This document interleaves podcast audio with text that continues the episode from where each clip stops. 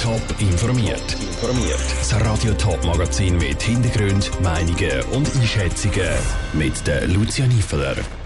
Wie es nach der verfrühten Schliessung vom Spital Wattwil mit der Gesundheitsversorgung in der Region soll weitergehen und warum die Gewerkschaften und das Personal enttäuscht sind vom Kanton und der Spitalregion, das sind zwei von den Themen im Top informiert. Grosse Enttäuschung, Personal, wo davonläuft und verhärtete Fronten. Wenn es ums Spital Wattwil geht, präsentiert sich ein grosser Scherbenhaufen. Seit dem Morgen ist bekannt, dass das Spital jetzt auch noch frühzeitig die Lichter löscht. Schon im März nächstes Jahr wird der Betrieb eingestellt. Grund ist das Personal, das nach dies nach davonläuft, so dass die medizinische Versorgung nicht mehr aufrechterhalten werden kann. Lara Pecorino hat bei der Regierung nachgefragt, wie es jetzt weitergehen soll. Der Termin für die Schliessung steht. Die Nachfolgelösung ist hingegen noch Zukunftsmusik. Die Situation vom Spital ist verzwickt. Seit die Pläne für das Gesundheitszentrum vor nicht mal einem Monat gescheitert sind, verlassen immer mehr Fachkräfte das Spital. Überraschend sagt das nicht, sagt der Regierungsrat Bruno Damann, aber trotzdem unerfreulich. Wir hätten gern eigentlich einen guten Übergang gehabt vom Spital in ein neues System hinein. Aber es ist jetzt halt so gekommen, was wir immer vorausgesagt haben, solange die Unsicherheit da ist, läuft uns das Personal davon und dann kann man kein Spital mehr führen. Die Pläne mit der Solviva, wo das Gesundheitszentrum Zwertwil geführt hätte, sind Geschichte. Gemeinde wird die Liegenschaft selber übernehmen und der Berit-Klinik das Ruder überlassen. Was genau die Gemeinde aber für eine Lösung will, ist noch unklar. Schon der Freitag ist ein runder Tisch geplant mit allen involvierten Parteien.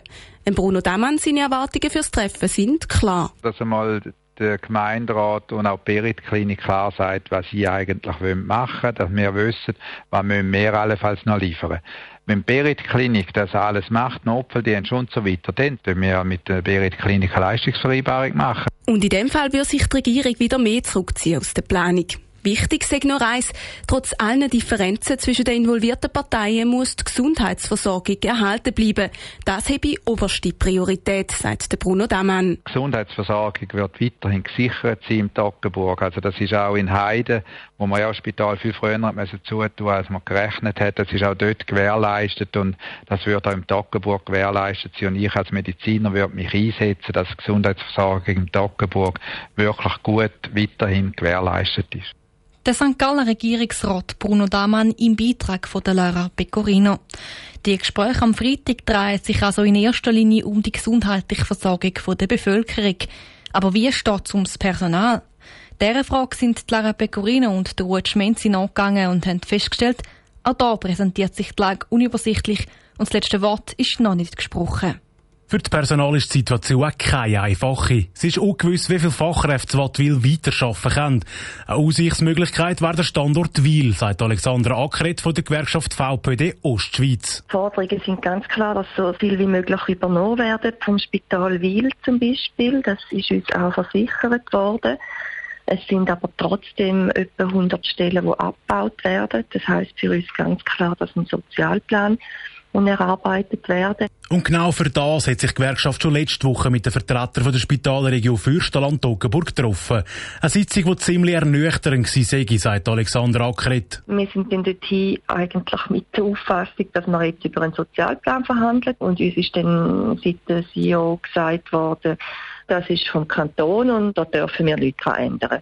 Was einfach pikant ist an der ganzen Geschichte, ist, dass für die Erarbeitung niemand von den Personalverbänden beizogen worden ist. Das sorgt bei der VPD für rote Köpfe. Es kann nicht sein, den Plan ohne Gewerkschaften zu machen und dann nichts mehr dran rütteln zu lassen. Ähnlich tönt es beim Schweizerischen Berufsverband für Pflegefachfrauen und Männer, kurz SBK. Von der Regierung sei ihnen zum Sozialplan nie etwas gesagt worden, sagt Edith Wolfender, Geschäftsleiterin von der Sektion SBK St. Gallen. Und? Auch der Verwaltungsrat von der St. Galler Spitäler, da sind wir nie informiert worden, dass das Papier steht, oder? Und der Sozialplan ist kein schlechter Sozialplan, aber es hat einfach noch ein paar Hunde drin und die sollte man jetzt noch ausmerzen. Und da wäre gut, wenn wir da mit dem Partner am Tisch sitzen. Das Amt für Wirtschaft und Arbeit sagt auf Anfrage von Radio Top, dass betreffend der Meldepflicht alles richtig gelaufen ist. Das Spital hat Kündigungen pünktlich angekündigt. Involvierte Sozialplan sei das Amt aber nicht. Das sei einzig die Aufgabe vom Spital. Der Beitrag vom Ruud Schmenzi und der Lara Pecorino. Die Spitalregion Fürstenland-Toggenburg sagt auf Anfrage, dass der kantonale Rahmenmaßnahmenplan zur Anwendung komme. Weiter zu den Vorwürfen äußern wollen sich die Verantwortlichen nicht. Mehr Informationen rund um die Langgeschichte vom Spital Wattwil gibt es auf toponline.ch. Die Lage rund ums Coronavirus spitzt sich in der Schweiz weiter zu. Ungeimpfte Reiserückkehrer bringen den Virus wieder in die Schweiz und das führt zu mehr positiven Fällen. Die Spitäler merken zum schnellsten, weil die Intensivbett fühlen sich schon an dies nach. Der Jan Isler hat mit Spitälern aus dem Sendegebiet über die Situation geredet. Die vierte Coronavirus-Welle ist langsam aber sicher in der Schweiz angekommen. Vor allem in den Spitälern macht sie sich bemerkbar. So haben im Kanton Thurgau allein am letzten Wochenende 20 positiv getestete Personen neues Spital müssen. Auf Anfrage von Radio Top hat Spital Thurgau nichts dazu wollen sagen. Das Spital Zollikerberg hat auch mit mehr Spitaleinweisungen zu kämpfen.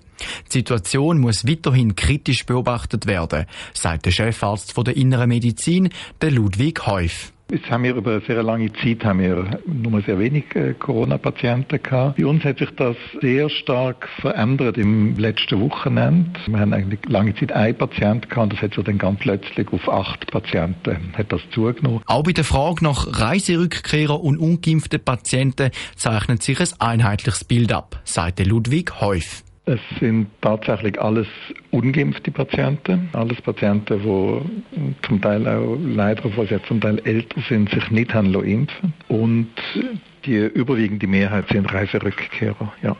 Ein ähnliches Bild zeigt sich im Kantonsspital Winterthur. Auch dort liegen viel mehr Leute mit dem Coronavirus im Spital. Das Kantonsspital Winterthur hat sich am Telefon auch nicht äußern lässt aber schriftlich festhalten, am Kantonsspital Winterthur werden derzeit 17 Patientinnen und Patienten auf der Covid-19-Station betreut. Davon sind vier Patientinnen und Patienten auf der Intensivstation. Noch vor vier Wochen hatten wir praktisch keine hospitalisierten Covid-Patientinnen und Patienten.